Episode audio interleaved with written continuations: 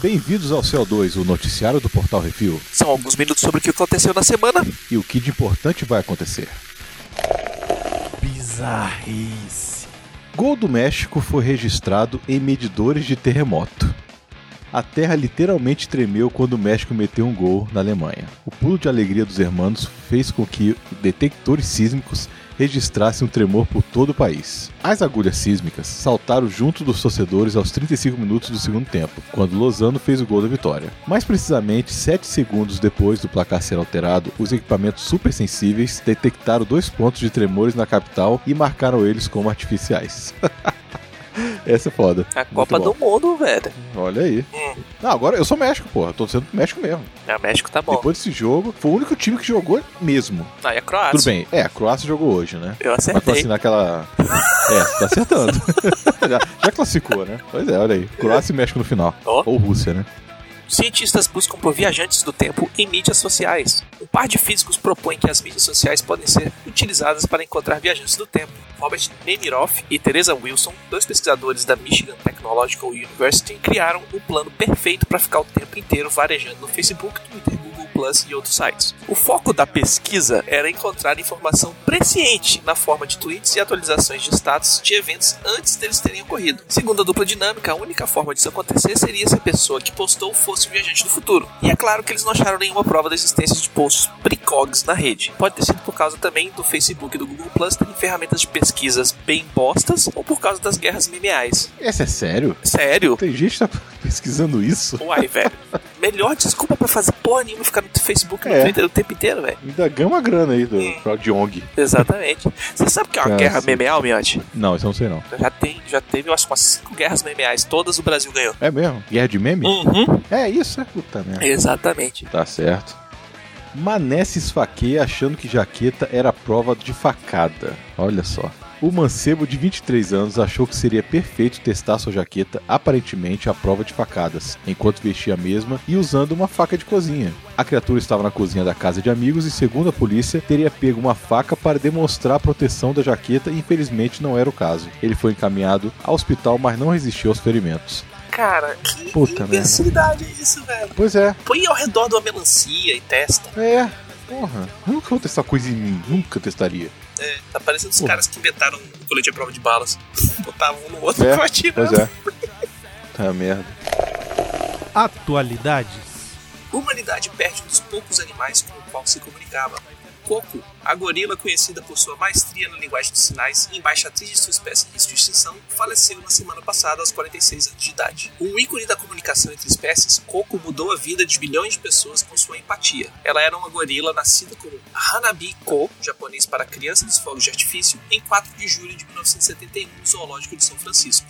Ela começou a aprender a linguagem de sinais pela doutora Francine Penny Patterson, com um ano de idade. Sua capacidade de se comunicar e sua empatia fizeram com que ela fosse retratada em diversos documentários, aparecendo duas vezes na capa da National Geographic. Coco mudou a percepção humana da capacidade emocional dos gorilas e de suas habilidades cognitivas. Ela também é conhecida como o primeiro animal não humano a ter um animal de estimação, cuidando de vários gatos no decorrer de sua vida. Uma demonstração da sua inteligência foi ela ter escolhido o nome dos gatos sozinha, baseando-se em sua fisionomia. Em agosto de 2004, Coco esteve nas notícias novamente devido a uma dor de dente. Ela comunicou que estava com dor e, de acordo com seus treinadores, foi capaz de indicar o nível de dor numa escala de 1 a 10. Em 2014, quando Coco foi informada sobre a morte de seu amigo Robin Williams, com quem tinha gravado o vídeo em 2001, ela manifestou tristeza mesmo sem ver o corpo. Caralho, que foda.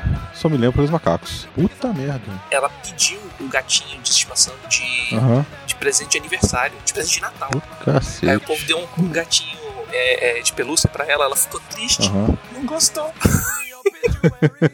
Aí depois ela- eles deram um gatinho pra ela e, ele- Aham. e ela escolheu o nome, falou que era All Ball, que era uma bolinha de pelo. Porra, muito Ficava bom. cuidando. Cara, É. tem muita gente que fala que, que ela simplesmente estava imitando, que, que o comportamento dos, é, dos treinadores dela e tal, mas eu acho que um fato que mostra muito como ela conseguia se comunicar foi o fato de uma vez ela tinha um jacaré de pelúcia Hum. bem quando, quando ela era bem era mais ela era mais nova e um dia ela arrancou a pia da parede e quando o pessoal veio perguntar pra ela o que, que aconteceu aqui e tá, não sei o que ela botou a culpa no jacaré Ah. com linguagem de sinais não não fui eu não foi o jacaré que pegou tirou o negócio aí Cinema. E vamos à bilheteria nacional, né, Visitos? É isso aí. Top 5 aí da bilheteria do Brasil, com Oito Mulheres no Segredo, que vendeu 160.756 ingressos essa semana, num total de 734.098. Cara, tava dando muito bem esse filme. Tá assim, tá assim. É muito bom o filme, pô. É. Deadpool 2 continua em segundo, com 91.225 ingressos vendidos essa semana, e no total de 4.430.132 ingressos. Chupa, bispo. Vingadores Guerra Infinita está em terceiro, com 35.453 ingressos, num total de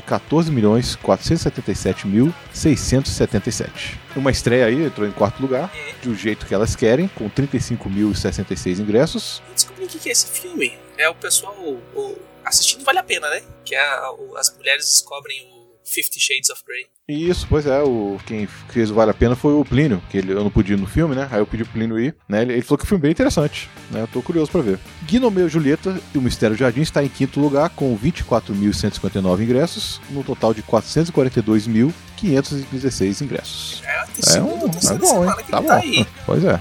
Na bilheteria dos Estados Unidos, o top 5 fica com Os Incríveis 2, olha só. Mal estreou, hein? Olha só. Com 182 milhões 687.905 dólares. Cara, é muita grana, velho. Muita grana. Oito Mulheres no Segredo está em segundo, com 18 milhões 968.184 dólares, num total de 78 milhões 588.354 Ou dólares. seja, os incríveis na primeira semana já fez mais do que oito mulheres no segredo em duas, Foi. três semanas, né? Tá. É mesmo. Te Peguei, estreando também nos Estados Unidos, com 14 dólares, está em terceiro. Quarto lugar está Han Solo, uma história Star Wars, com 10 milhões um dólares, num total de 193 milhões, num total de 193 milhões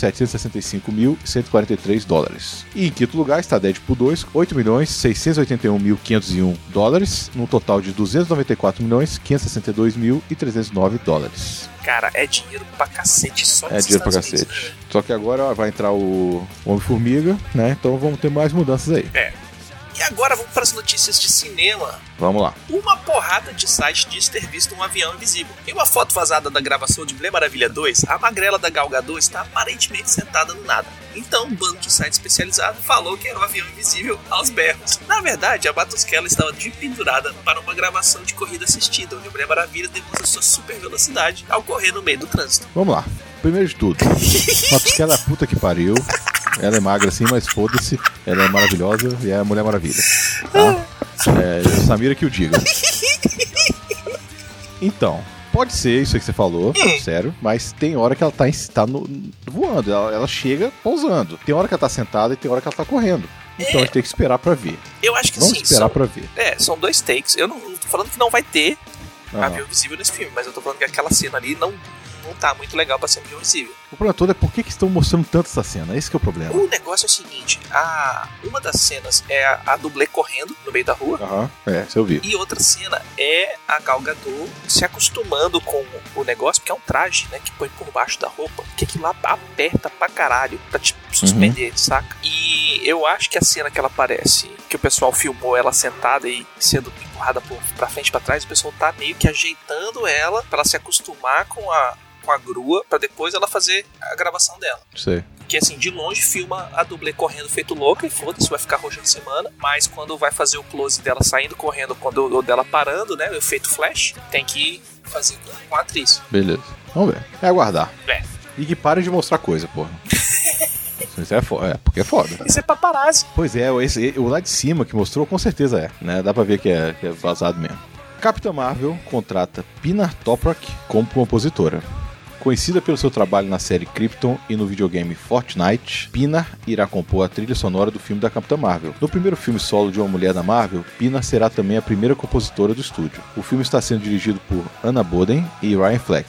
E tem no elenco Brie Larson, Jude Law, Ben Mendelsohn, Dima Chan e Annette Bening. Reprisando seus papéis estão Digimon Rousseau. Olha aí, rapaz. E sim, o Olha Timon só. Rousseau, o cara que fala quem? E tá fazendo o mesmo papel. Uhum. Caralho, então beleza. Lipace com Ronan o Acusador, de Sim. Guardiões da Galáxia. Que ele vai levar Claro. o pau dela e depois vai virar o o vilão do Guardiões. Ah. Aham. Clark Gregg como Agente Coulson e Samuel Jackson como Nick Fury.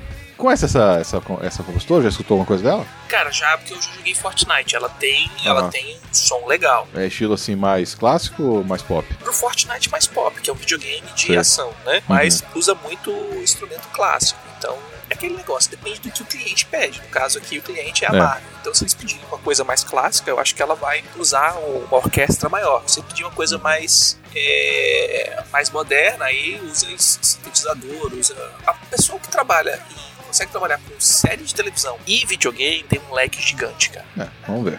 Já tô no meio do ano, pô. Daqui a pouco eu chego a Capitão Marvel a gente nem viu. né? É, Pois é.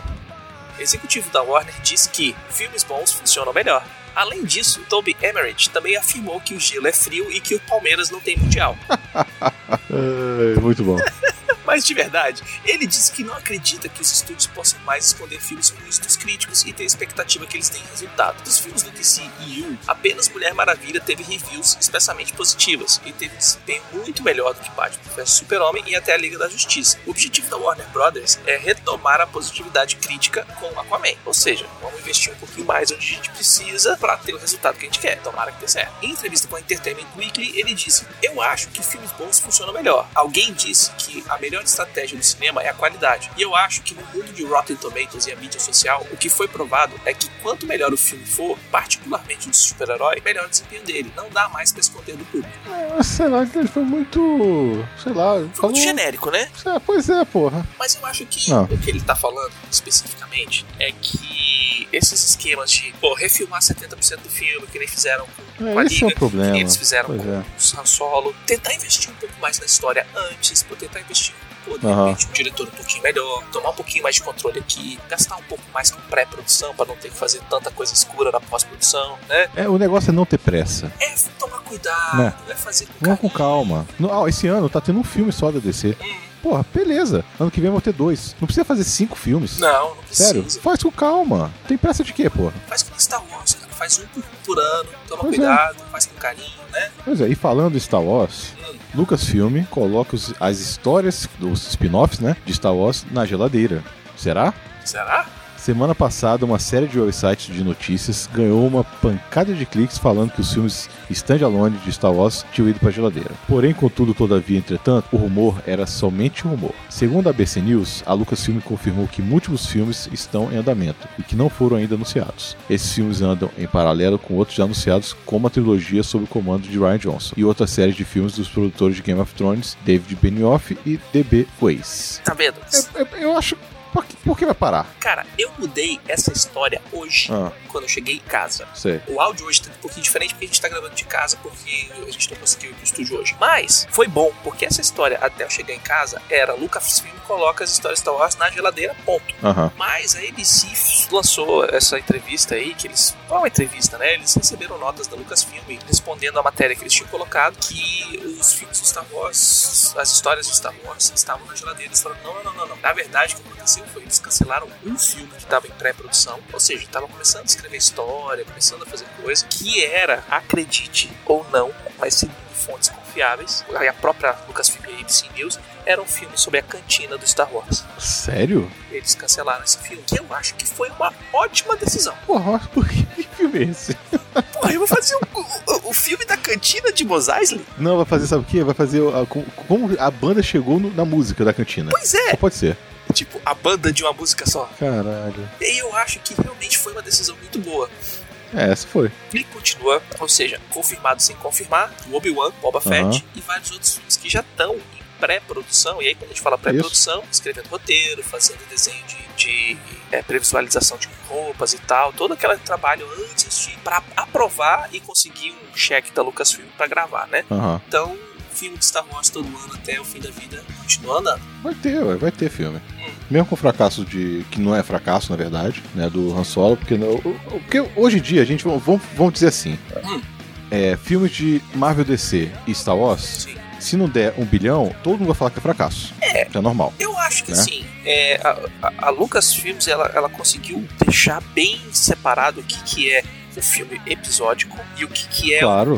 o, entre aspas, dele, o filme independente dele. Tanto é que o pessoal não compara o Rogue One com o episódio 7. Claro, E não pois é. comparou o Han Solo com o episódio 8. Ele comparou Han Solo com Rogue One. Foi. São os filmes de menor orçamento e que, teoricamente, vão fazer menos. precisam de menos ingressos para se pagar. Então, eu acho que a, a Lucasfilm tem que a- a- continuar investindo nesses filmes mais independentes para eles poderem ter é, um respiro e contar as histórias que eles contaram nos livros que muita gente que não lê quer, quer saber. E outra coisa, eu acho que um dos grandes erros do Han Solo foi ter sido lançado agora. Esperava dezembro, sabe? Espera dezembro, tá tudo acostumado com Star Wars em dezembro, É, o, sabe? O esquema foi. eh, Foram, foram dois. só- Acho que foram duas coisinhas que pegaram muito. É o backlash do, do episódio 8. Muita gente não gostou do episódio 8 É, por pois não é, ter eu vi isso gostado do também. episódio 8, bo- boicotou o Han Solo, independente do que for. É.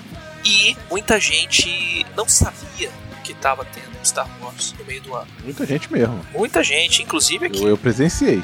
O marketing dele foi meio ruim, porque eles gastaram muito na produção do filme, então tipo, a grana do marketing ficou menor. E eles terem lançado no meio do ano quebrou o negócio, ah, todo fim de ano tem Star Wars. E assim, foi lançado num feriado nos Estados Unidos, que também é conhecido por não ter muito público. Então soma algumas coisas aí. Mas é aquele negócio que a gente já falou, bicho, os bonequinhos estão vendendo. Mas é sempre.